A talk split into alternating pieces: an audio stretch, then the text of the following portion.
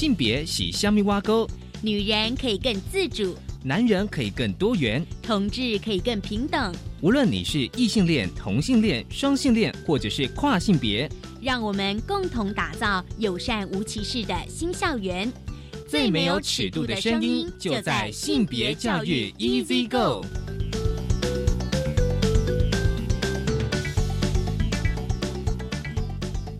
Hello，大家午安，欢迎收听教育电台性别平等一这个，我是文龙，不晓这礼拜大家过得好吗？今天的节目内容我，先跟大家分享就是性别慢慢聊。今天慢慢聊跟大家聊的是性别平等教育季刊第八十八期，因为这一期的季刊呢是性平法十五周年的专题。其实今年已经是十六年了。我们想跟大家分享的这篇文章呢，是中学离岛端这篇文章哦。性别平等教育是我的菠菜，澎湖辅导员的喃喃自语。很高兴我们邀请到这篇文章的作者是谢美娟老师，她是澎湖县性平辅导团的团员。而且也是国中老师，我们稍后请谢美娟老师跟我们分享。那今天的性别大八卦，想跟大家来分享的是两则国际新闻：一则是以色列放宽身份证更改性别规定，跨性别者不用进行性别重置手术；另外一则是阿根廷将成为拉丁美洲首个堕胎合法化的主要国家。我们先进性别大八卦。性别大八卦。今天新媒大八卦想跟大家来分享是两则国际新闻，一则是以色列放宽身份证更改性别规定，跨性别者不用进行性别重置手术。其实，在二零一五年以前呢，以色列法规有要求，只要进行性别重置手术才能更改身份证的性别。但是呢，有一位跨性别的女性呢。向最高法院请愿。那嗯，以色列在二零一八年成立委员会讨论。以色列的司法部呢，则在日前宣布了新的规定：跨性别人士想要更改身份证的性别标识，不再强制规定要进行性别重置手术，但是仍然必须要提出自我的性别认同跟生理性别是不同的证据。而且以色列的卫生部呢，审核期也从原本的六个月减为两个月。至于年龄部分呢，申请这个更改身份证的性别栏的年龄也从十八岁降为十六岁。哦，就是跟大家分享的风传媒的新闻。当然，这样子的新规定，以色列的跨性别的团体。其实非常的肯定啊，因为以色列的跨性别团体说呢，不论是在银行或者是学校签契约，或是聘雇工作、买烟或者是买酒。每个人在日常生活当中呢，都会被要求看身份证。对跨性别人士而言呢，其实任何要给人看身份证的地方，都处于面临暴力跟反跨性别的歧视风险当中。那么台湾呢？啊，台湾目前呢，仍规定要进行性别重置手术呢，还。才能够更改身份证的性别标识，但是呢，台湾预计哦要那个换发数位身份证。那么据了解呢，未来身份证跟居留证的字号数字上的零代表本国的跨性别者，而七呢则是给外籍的跨性别者。另外是阿根廷哦将成为拉丁美洲首个堕胎合法化的主要国家，而阿根廷呢九成人口都是信仰天主教，目前的法令是严禁堕胎。所以呢，你如果是非法的话，如果我今天想堕胎，当然只能够寻求非法的途径来进行。所以呢，导致呢多年来有数千名的妇女呢因此而死亡。但是呢，哦，阿根廷的总统呢费南德兹呢在三月号表示，他打算呢未来会向国会提交堕胎合法化的法案，而且呢执政党也支持这个法案。如果法案通过的话呢？阿根廷将成为拉丁美洲第一个堕胎合法化的国家。那么，总统呢，就是阿根廷总统，他表示说，许多妇女呢知道接受堕胎会面临刑罚，但是因为健康因素呢而终止怀孕。但是呢，因为堕胎定为非法行为，等于是宣告许多妇女是有罪，而且呢，这些妇女通常是比较贫穷的妇女，所以呢，这些妇女在完全秘密的情况下呢，就只好寻求堕胎，导致她们健康受到了威胁。甚至有时候呢，有生命的危险。那么呢，大多数的拉丁美洲的国家呢，规定这个堕胎其实是非法的只有古巴、乌拉圭以及盖亚纳是合法的。阿根廷呢，现行法律规定，除非呢妇女遭受到性侵而怀孕，或者是医生证明继续怀孕呢将对孕妇造成生命危险，才可以向法官申请堕胎许可。否则呢，任何堕胎行为一律视为非法。而国际特赦组织呢，在二零一八年呢，也指出，就是说，从一九八三年开始，超过三千名阿根廷妇女呢，因为不安全的堕胎行为而死亡。这是今天开始跟大家分享了两则国际关于性别的新闻。休息一下，稍后回来。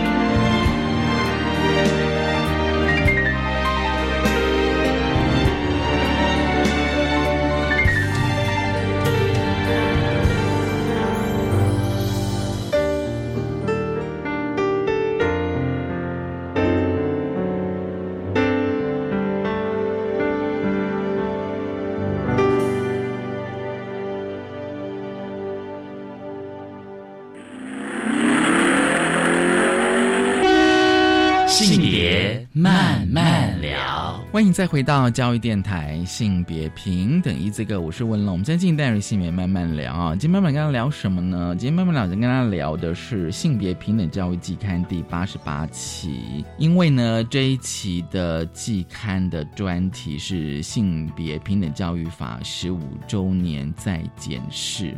而这一期专题的内容，其实邀请了小学、中学、高中以及大学哦，甚至 NGO 团体，甚至公务体系的的一些人哦，就说在为性别平等教育而努力的一些，就是公务员跟老师们的一些文章。而今天呢，我们想要来谈，就是中学还有离岛。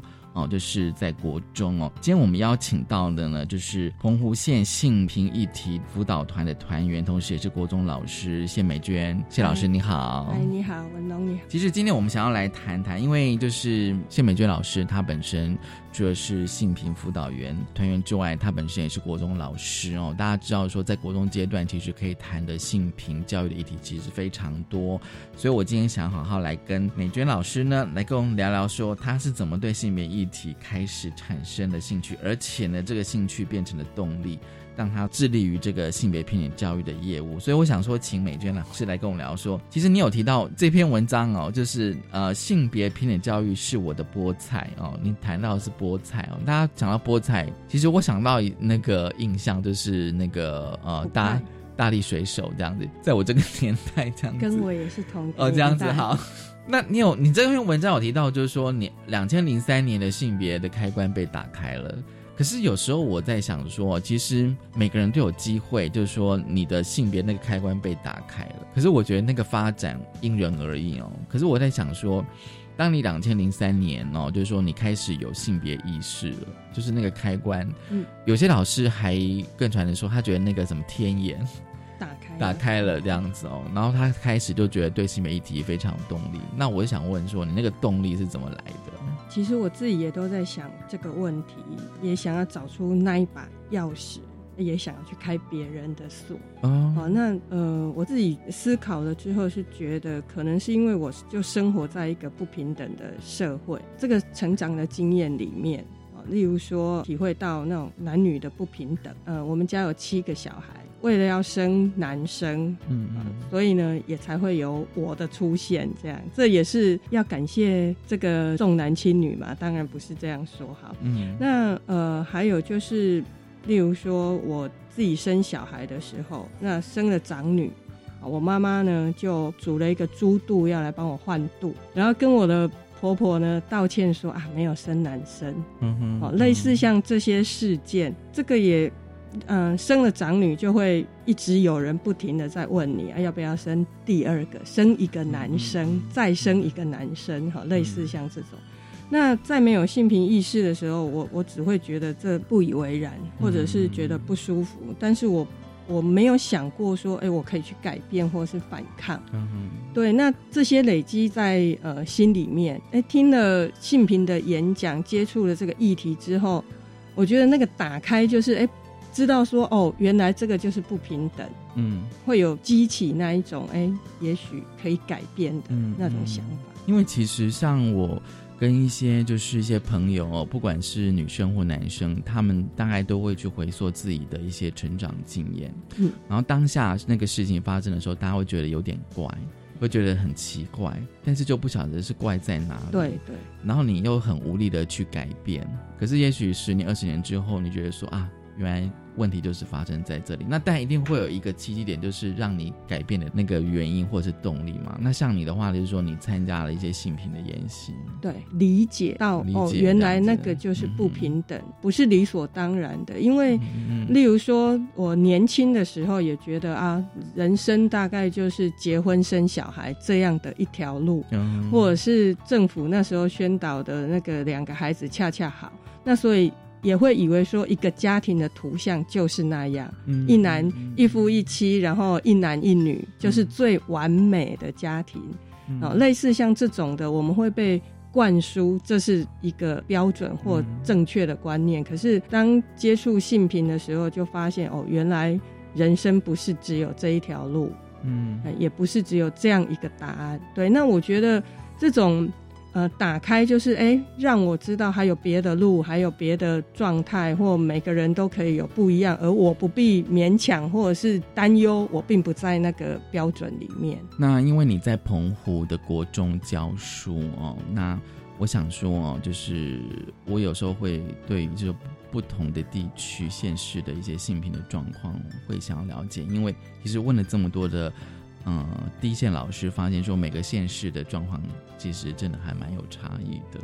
对，所以你那时候就说你在国中呃开始教书的时候啊，那在你还没有参加性平研习，就是那个开关没有没有打开打开之前的那个前后，你觉得那个校园有什么改变，或者说你自己有什么改变？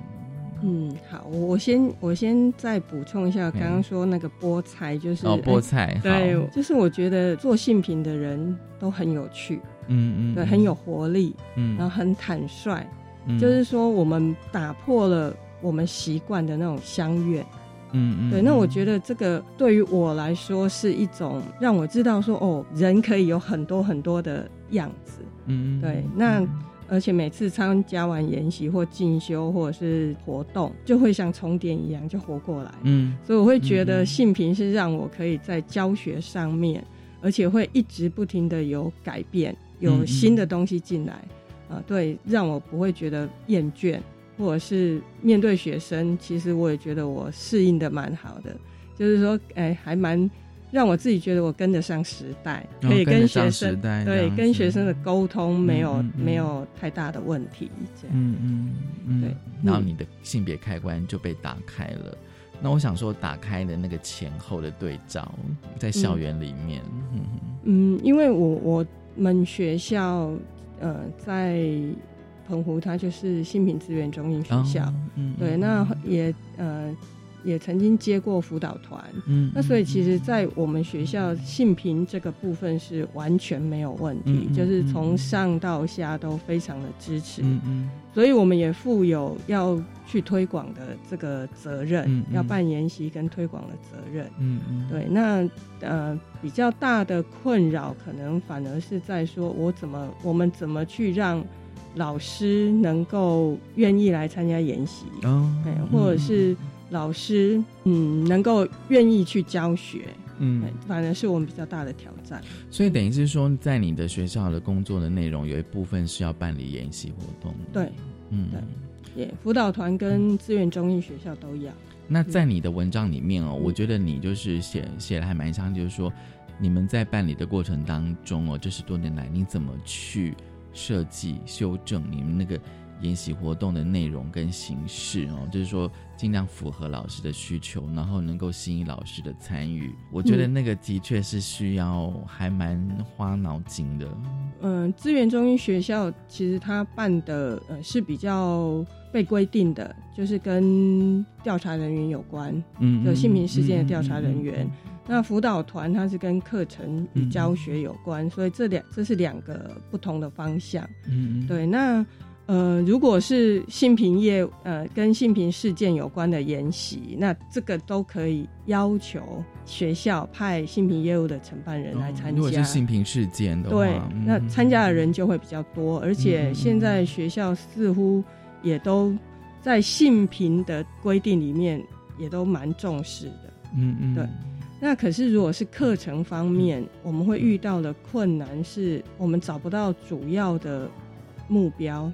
对象老师，嗯，怎么说？因为嗯，并没有一个科目是跟是有是性平这个科目，所以所以很我们会感觉说，老师似乎觉得这个跟我没关，啊，我没有时间教，那或者是呃，跟我的跟我的课程没有太大关系，对。对，所以他们的嗯，可能动力就比较缺乏，嗯，哦。所以后来我的我的想法是。而且觉得要去改变老师或大人的观念不太容易，嗯，对。那我的改变是想说，那也许可以直接，如果呃直接入班，就是如果找可以申请到校园友善校园的经费，嗯，然后邀请讲师，然后直接入班，对呃澎湖的其他学校的学生能够有机会让他们。呃，能够接触性平议题，嗯嗯，这样，那所以这里其实我要特别感谢呃澎湖县政府教育处的性平业务的承办人，那前后的承办人都非常非常非常的支持，嗯嗯，对，所以对于我们提的呃计划，还有我们的执行的内容，他们都没有任何的刁难或或嗯不同意。那这个部分其实也让我在做这个工作顺畅跟愉快很多。那也当然也也很感谢像热线或者是台湾性别平等教育协会，那他们都很愿意上山下海，嗯，对，那个呃离岛或者是或者是呃从幼稚园哦，他们都能呃都非常的愿意，对，所以也让这个呃入班的计划可以推行的蛮顺利的。就说这个入入班的计划哦，就是对象基本上是针对学生，对对。针对学生这样子哦，那嗯，其实当然就是说一整年下来，但有大大小小的研习，那只是看对象是老师还是学生。对，那当然入班的这个呃演讲的话，其实有些 NGO 团体说，其实效果其实是非常好的。嗯，对，就直接跟学生嘛，而且大概可能就二三十个学生这样子互动的话，我觉得那个其实是比较强烈，而且学生的确回馈也比较。直接比较直接这样子哦，那你有刚刚有提到，就是说可能对老师的部分哦，就是说其实有些嗯，就像是你文章讲，就是说有时候你们在设计一些研习的内容跟方向的时候哦，就是可能尽量能够配合老师们的需求，对，就怎么样去吸引他们来。像我以前就是也去去去研习场合的演讲的时候，我有时候也也在想说，怎么样讲的方式可以让老师们。他会觉得是比较有趣的，对。那嗯，这几年也拜那桌游兴起之势哦，桌游那所以桌游的融入，这也是一个蛮受欢迎的的方式。对，那或者是影片讨论的，我们比较困难的是，例如说我办，如果我们是要融入国文科好了，可是那其他来的老师就会觉得，那这跟我无关。嗯，对，所以就是说，我们也必须要找出能够符合符合让呃来参加的老师都能够都能够有收获的。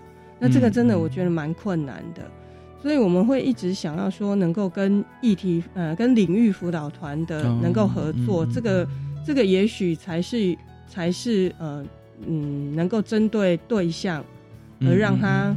而让他确实能够可以运用，所以等于是说，如果今天我是针对某一个领域，比如说如果我是国文的话，就是我针对国文科来做一个，比如说国文科怎么样跟性别结融入跟结合，这样子的话，其实是比较有实质的效果。对，但是我们可能又找不到老师来参加，老师没有愿意吗？这样子，就是说，嗯，因为。通常办国文科的研习是领域辅导团，嗯嗯，对。那我们议题辅导团如果要办一个国文科的研习，其实也会面临一个状况，是因为澎湖的学校编制都比较少，嗯嗯，哦，澎湖的学校很小，嗯，大部分学校很小，编制人数少，那所以会变成老师参加研习的次数。太多，对，那这个也会造成大家的研习疲乏。其实我自己也会，对，除非我非常非常有兴趣的，那不然就会变成你规定我要去，我才会去。嗯嗯，对，那这个也会让我们考虑。在办研习的时候，会考虑到说，我们又要去强迫老师来参加，这并不是我们我们想要这样做的。嗯嗯，对。那可是如果没有没有这样的强烈的要求的话，那么就没有老师来参加。对，那又会变成效益很低。对，就变成两难了。是，对。好，我相信哦，就是说大家也有参与研习的经验啦，哦，然后但大家去就是。老师们，你参加研习的那个动力跟动机各有不同哦。我们先休息一下，稍后回来。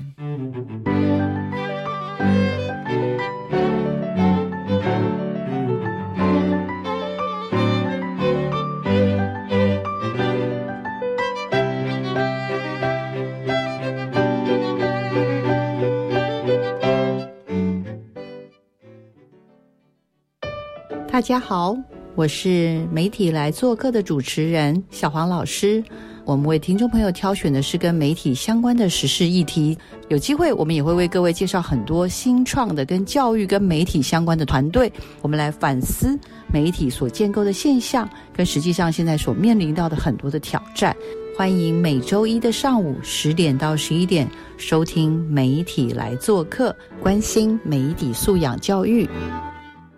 第三届“我的未来我做主”反毒微电影竞赛征件报名开始喽！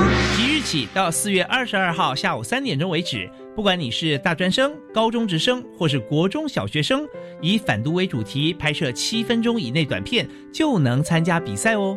奖金最高二十万，你还在等什么？详情请上“我的未来我做主”官方网站及脸书粉丝专业。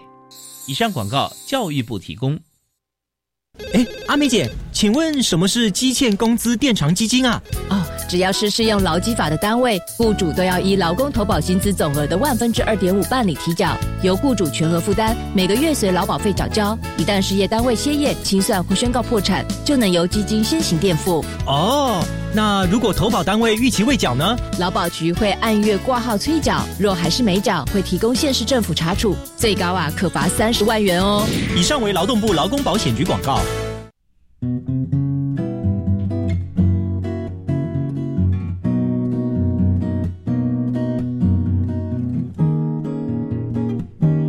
我是苏命苏米恩，你现在收听的是教育电台。哦，朋友们，就爱教育电台。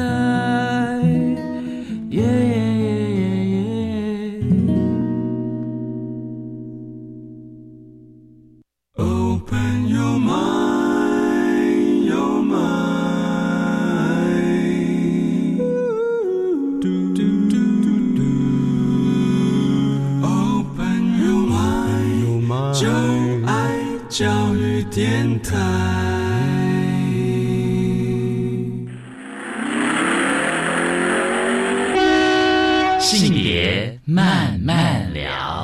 欢迎再回到教育电台性别平等一 C 哥，我是温龙。我们现在进行单元性别慢慢聊啊，今天慢慢聊跟大家聊的是性别平等教育季刊第八十八期，这一期的专题是性别平等教育法十五周年再检视。不过今年其实已经即将要迈入第十六年了哦，大家知道其实性平法已经快十六年了。我们要请到的来宾呢，就是专题里面的文章啊，性别平等教育是我的菠菜，一个澎湖辅导团的喃喃自语。我们邀请到的是谢美娟老师。好，这个部分呢，我们想要来谈，就是说教学的部分。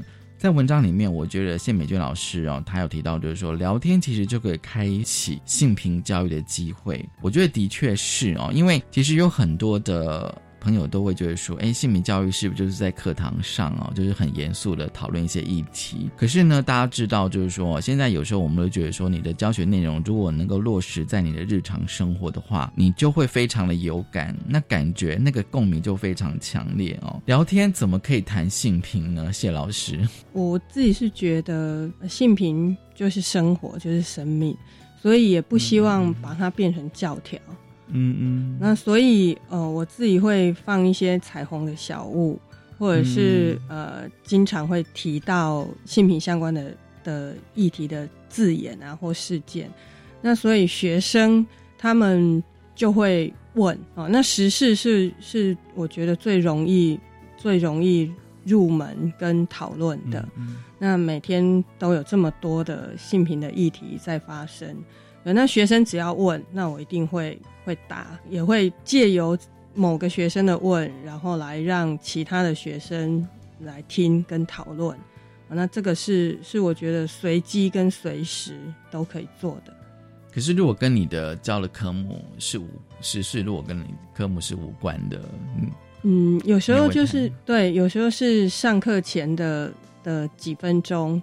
那或者是说，哎，稍微讨论一下再说。那我们下课的时候再来再来谈啊。如果跟课程无关的话，那跟课程有关的，大概会比较常用到的是，呃，短片或广告。对，那国我因为我本身教国文，那国文其实有很多。可以去呃打破跟讨论的性别刻板的这些成语啊或谚语之类的。嗯，对，那随时能够融入，就会也是需要有有那样子的敏感度。那我们的文章里有一些是可以用的，跟运动有关的这种，立刻就就有相关的女性运动的议题可以拿出来讨论。这样，就是说你的那个课文其实可以跟议题结合，可是重点是说你要知道，就是说有时候我也在想说，就是我我如果今天是个老师，我必须要知道说，我现在教了这篇文章，其实可以跟性别议题去结合、去融入的。对，那关键就在这里。嗯，我嗯对。所以，我我也一直在思考，就是那到底什么才是比较能够做得到的？也许就是那个意识的开启。嗯嗯，如果有那样有性平的意识，那他其实随手可得的资料很多。这几年的研习也会比较在于这种意识的启意识的提醒。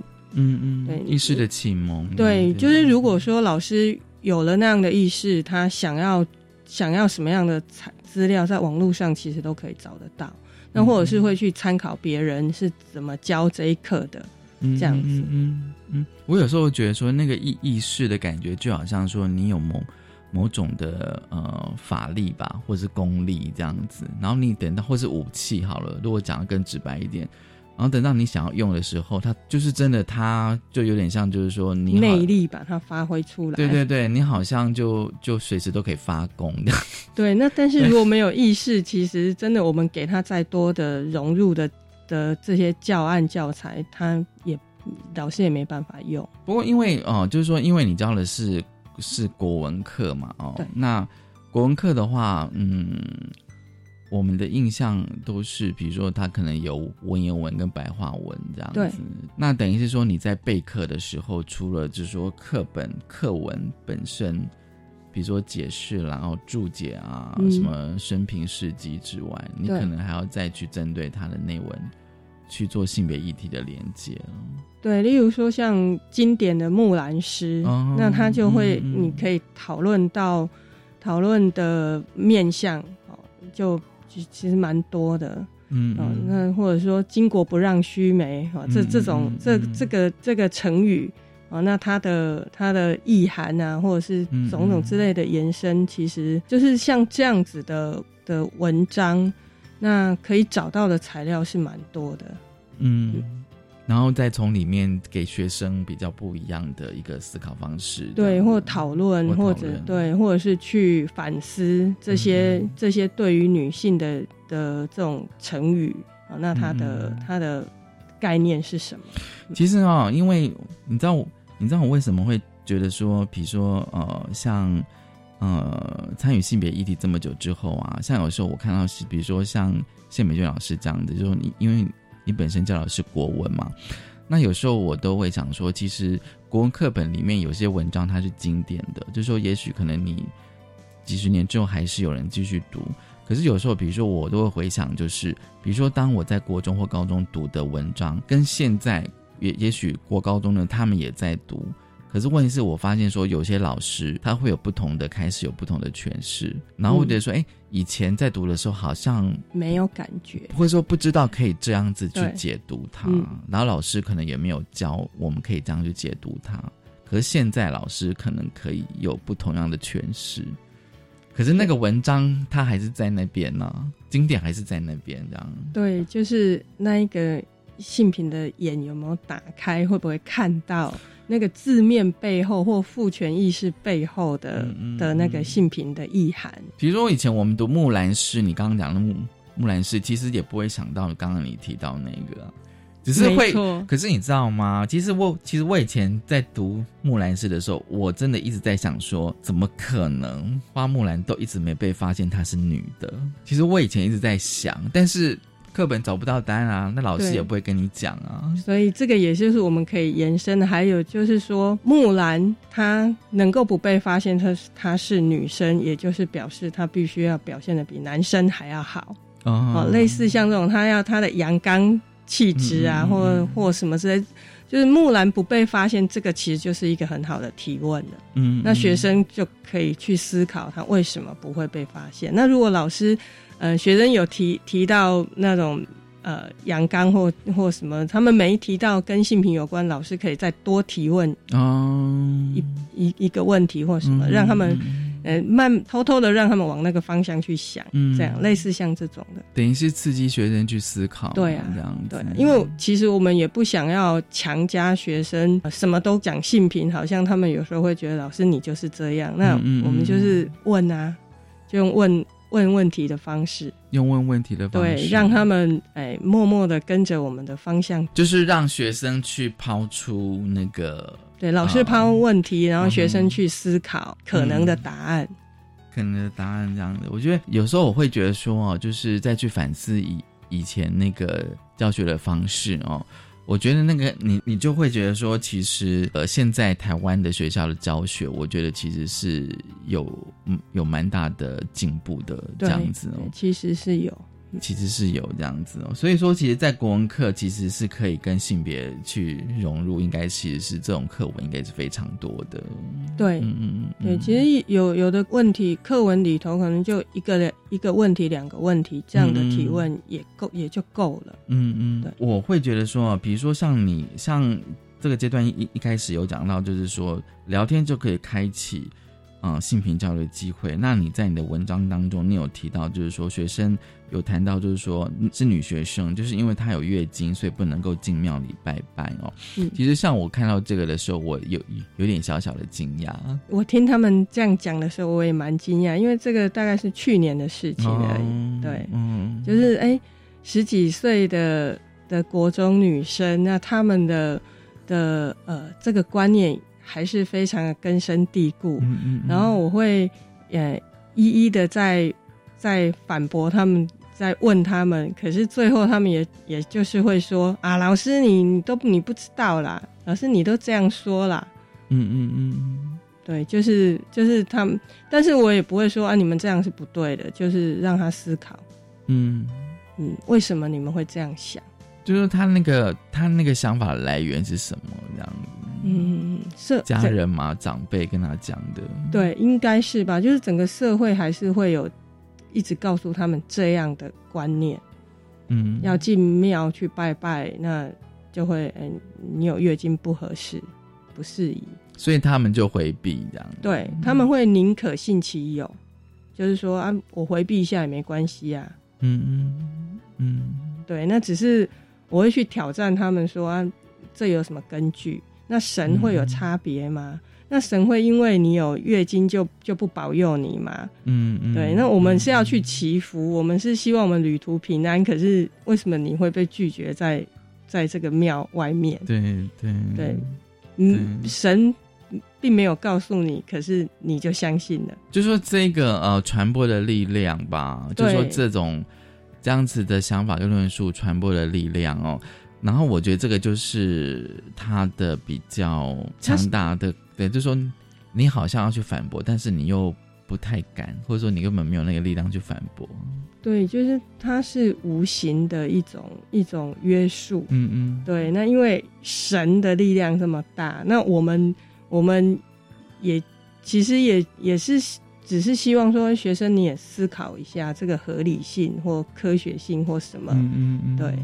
嗯，对，但是我们还是还是要尊重他的宗教上面的信仰。嗯，对。其实有很多的习俗，好像都是，就是好像都是这样子传下来的。是啊。然后，然后大家都默默的去接受，接受，对，去接受它。那你如果想要去挑战跟质疑的话，你就要非常大的勇气。对呀。嗯。那也许你也许可以给学生一个作业，这样 就是说，如果遇到这种状况的话，到底可以怎么去解决？这样子。对啊。好，我们先休息一下，稍后回来。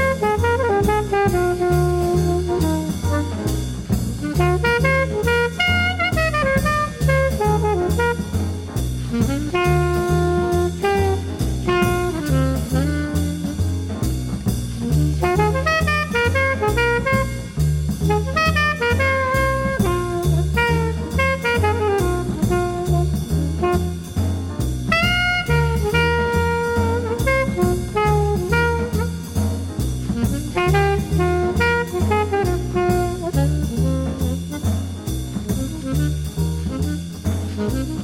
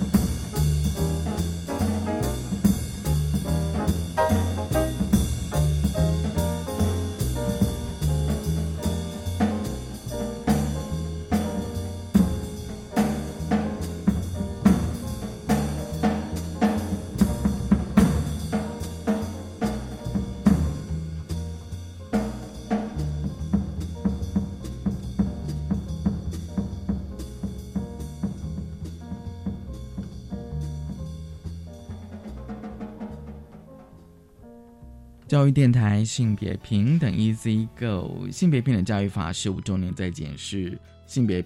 平等教育季刊第八十八期，我们邀请到的是谢美娟老师哦，她是澎湖县性平教育辅导团的团员。好，其实哦，就是我们刚刚前面聊了这么多哦，我觉得有时候那个学生的回馈其实还蛮重要的。学生有时候当然会提问哦，但是但是有时候就是说，呃，师生之间的那种第一个是呃信任感的建立跟经营。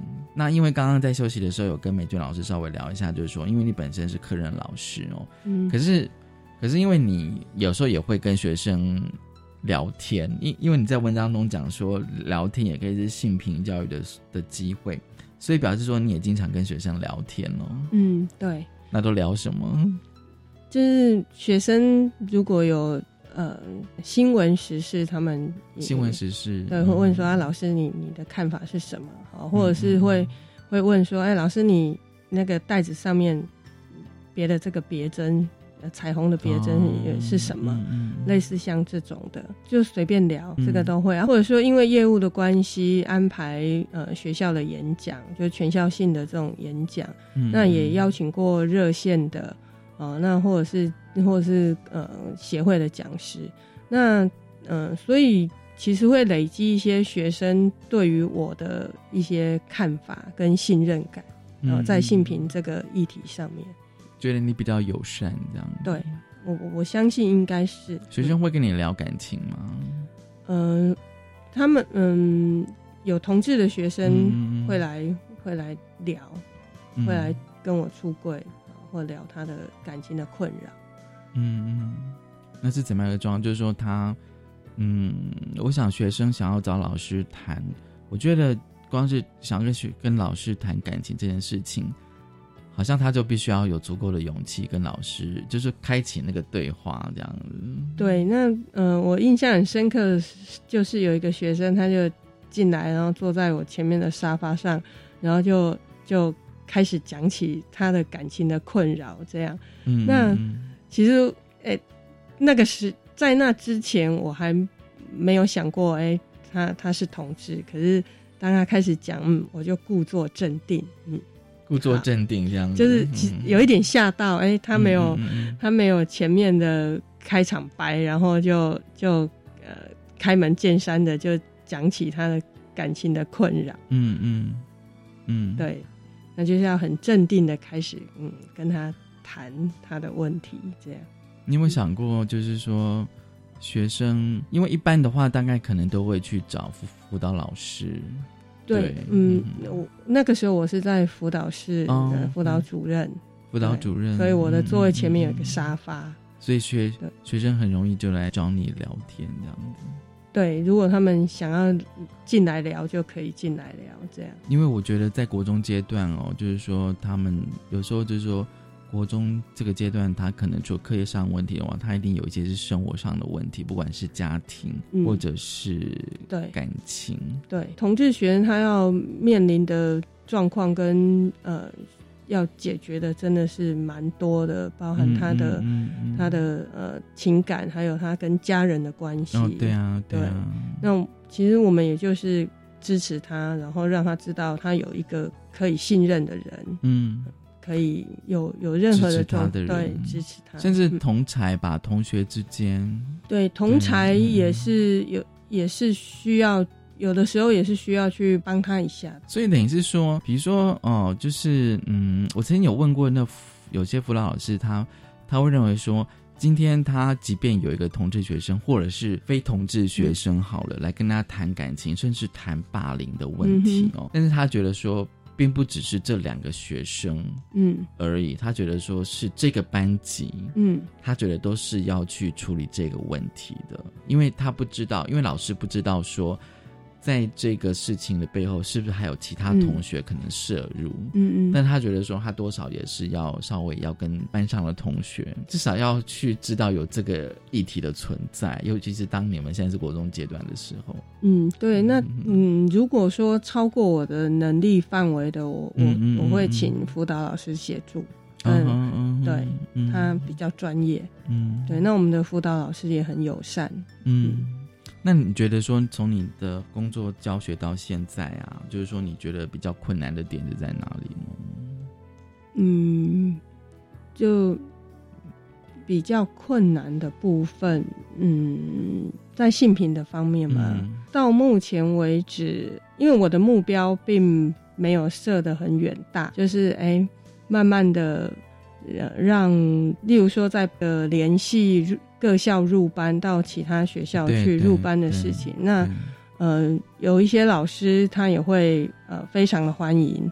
啊，那或者是说他有班上有同志学生的问题的时候，会主动的来来邀约，嗯，啊，来询问有没有这样的资源，嗯，啊，那或者是说像学生愿意来跟我出柜，我都会觉得这是对我的工作的一个肯定，嗯，那所以就算说有一些挫折啊，或者是或者是嗯不顺利，我我都会觉得。没有关系，我前进两步，后退一步也没有关系，嗯，那有在前进就好。你觉得是这样？对，我我觉得就是就是这样，嗯，慢慢的做。那学生给你的回馈呢？我觉得最大的回馈就是他们信任我在在这个嗯呃议题上面对他们的支持，所以他们都会来找你聊天。嗯，就是如果有 有呃相关的的。议题的话，只只要学生愿意愿意说，那我觉得这个就是一个机会。不过重点是说，就是要让他们愿意说。对啊，对，因为如果学生不问不说，那你几乎就是单向的灌输，那这个也不是。我想你应该有一些技巧吧。以前我不太会加学，不想加学生的脸书，可是后来我会觉得说，哎，脸书其实也是一个教育的管道，最起码在。在呃，就是让他们能够得到比较多元的讯息的来源。对，那这一个也是，就是后来我也把它视为是一个一个机会，这样。因为我知道有些老师他会有两个脸书哦，因为他觉得说第一个是他私人的嘛，哦，嗯嗯，对，然后但是呢，他有。不，他就是不想要让学生知道，嗯，他比较私密的事情。可是他又觉得说，好像也应该让学生有一点讯息，所以他又知道一个公开的。哦，我没有，你没有，只有一个，只有一个这样子。对，所以就是呃，完全对学生公开 你的私生活吗？就是生活的一面吧。对了，生活的一面，其中的一一个部分。嗯，对，因为要经营两个两个。账号可能对我有点困难，嗯嗯，对，这样可能一边会荒芜，那所以就用一个就好。但是就是说，让你就是说，你如果如果说脸书上有一些跟性别教育的资讯，或是性别议题的资讯的话，让他们也比较能够够可以看得到这样子。对啊，我我觉得这也许是一个方式，就是他有兴趣他就看。对我没有要强迫他一定要怎么样，不过这也是算是一种师生的另外一种互动哎，就是有些老师他觉得说，可能有些学生他没办法，他如果真的没没没有办法跟你就是面对面的沟通或互动，我知道有些老师他会透过这种方式，对，因为我我不可能在课堂上面都在讲性平，那所以有一些没说到了或来不及说或有趣的或重要的那。呃，我都会转贴在脸书上面，嗯，对，那所以我也希望说，哎，学生如果能够借此增加他们一些一些讯息，那那很好。所以就是同学要要经常关注老师们的脸书，这样子，也许可能有一些是以隐藏版的一些资讯在上面，对，多多来多多来加我，对呀。所以说，你都学生要加你，你全部都是同意的，这样子。接受这样子，好像也没有。好，那我今天回去就通通都接受。今天真的很高兴啊，就是谢美娟老师来跟我们分享哦，就是来跟我们分享，因为谢谢美娟老师她就是目前在澎湖县的国中教书哦，就是来跟我们分享她的教学的一些状况。那当然这一期的季刊就是性别平等教育季刊第八十八期，因为。这一期的专题哦是性别平等教育法十五周年再见式，但是要提醒各位，今年已经要迈入第十六年了哦，就是我国的性别平等教育法已经要迈入第十六年了。最后，谢谢北娟老师来跟我们分享，谢谢你。好，谢谢文龙，谢谢大家收听今天的新美品一字歌，拜拜。